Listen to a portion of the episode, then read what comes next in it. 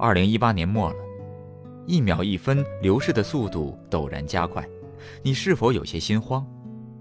许多大师在二零一八年离开了这个世界，或许在一片感怀声中热闹退场，又或许将名字深埋于尘土。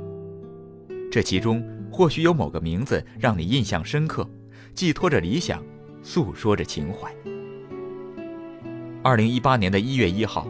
演员王苗胃癌发作去世，年仅二十八岁。当地时间二零一八年一月十五号，爱尔兰国宝级乐队小红莓主唱陶乐斯在伦敦一家酒店去世，年仅四十六岁。二零一八年二月六号，曾与钱钟书、季羡林齐名国学大师饶宗颐去世，享年一百零一岁。二零一八年三月十四号，持续与病痛和死亡抗争、被死亡多次的物理学家霍金逝世，享年七十六岁。二零一八年三月十八号，嬉笑怒骂皆成文章的李敖，也终在台北过世，享年八十三岁。二零一八年四月十号，金粉世家导演李大为去世，年仅四十七岁。二零一八年七月十一号。饰演少林寺电影中大反派的季春华在杭州因病去世，享年五十七岁。二零一八年八月十五号，告诉你什么是生活的樱桃小丸子作者三浦美纪，因乳腺癌逝世，享年五十三岁。二零一八年八月十八号，印象中总和联合国前后出现在新闻中的科菲安南去世，享年八十岁。停留的记忆，他也还是联合国秘书长。二零一八年九月七号，著名相声表演艺术家常宝华在北京去世，享年八十八岁。二零一八年九月十一号，中国评书表演艺术家单田芳因病在中日友好医院逝世，享年八十四岁。二零一八年九月十五号，北京人民艺术剧院著名表演艺术家朱旭逝世。享年八十八岁。二零一八年九月十九号，吉祥三宝创作者布仁巴雅尔因心肌梗塞在家中逝世，享年五十九岁。二零一八年九月二十八号，中国内地摇滚乐歌手臧天朔因肝癌去世，享年五十四岁。国内八十年代多少人因为他的歌受到了摇滚启蒙？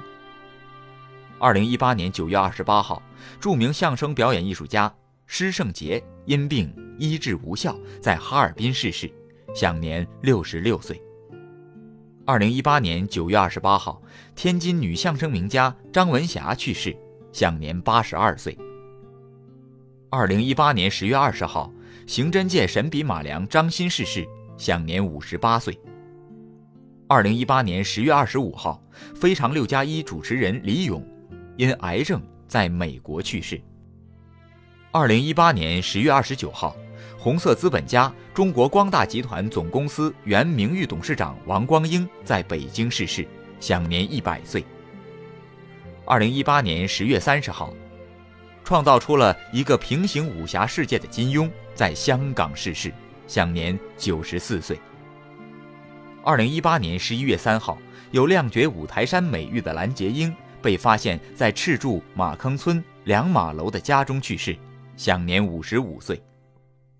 二零一八年十一月十一号，中国式管理之父曾仕强在台湾安详辞世，享年八十四岁。当地时间二零一八年十一月十二号，漫威宇宙之父斯坦李在好莱坞一家医疗中心去世，享年九十五岁。二零一八年十一月二十六号，海绵宝宝创始人史蒂芬·海伦伯格因患渐冻人症而过世，享年五十七岁。二零一八年十一月二十六号，传记片《末代皇帝》导演贝托鲁奇去世，终年七十七岁。二零一八年十一月三十号，生前来中国二十多次，最爱中国菜，号称美国最长寿总统的老布什也与世长辞。享年九十四岁。二零一八年十一月三十号，常氏相声第三代的代表人物常贵田在北京逝世，享年七十六岁。当地时间二零一八年十二月一号，美国华裔物理学家张守胜教授自杀，终年五十五岁。二零一八年十二月十五号，《落霞三部曲》的作者二月河去世，享年七十三岁。二零一八年十二月二十三号，京剧《红灯记》中李奶奶扮演者京剧名家高玉倩逝世，享年九十二岁。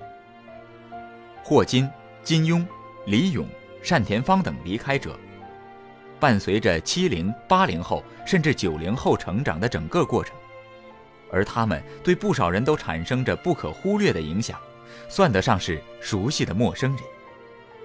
我们忘不了丁广泉、常宝华、施圣杰、张文霞、常贵田的相声，也忘不了单田芳评书里极具辨识力的“请听下回分解”。那些年的夏日午后，一代人的院子里守着老旧的收音机，支棱着天线，配合蒲扇、蝉鸣与竹席，期待着声音里的动人故事。我们怀念大师，或许。并不是因为他的某部作品本身，而是因为这个作品与他们的人生履历与我们的人生交织在一起，变成生命的隐喻，存在记忆的角落。对金庸、二月河的怀念如此，对斯坦李的追思如此，对樱桃子如此，对老布什、李咏等等其他离开的逝者亦是如此。在每一年的大事记里，都会有很长的逝世名单。他们的离去，在广袤无垠的世界中，是某个时代终结的音符；而对于个体生命而言，是与时光有关的标志物，一个一个消失的过程。我们每时每刻都在与过去道别，留存记忆，而记忆本身也是对于故人最好的怀念。那些不断浮现的画面，不断回荡的声音，不断回放的旋律，是逝者的另一种永生。离开的人有很多，翻阅这一年，或孤独，或甜蜜，或伤感，或释然。但当新年钟声敲响的那一刻，内心萌发出的一定是对未来的期许和喜悦。我们慨叹着逝者的离去。但当2018年的纷繁与聒噪随风而逝时，我们更应该认真书写新的故事。感谢收听本期节目，再见。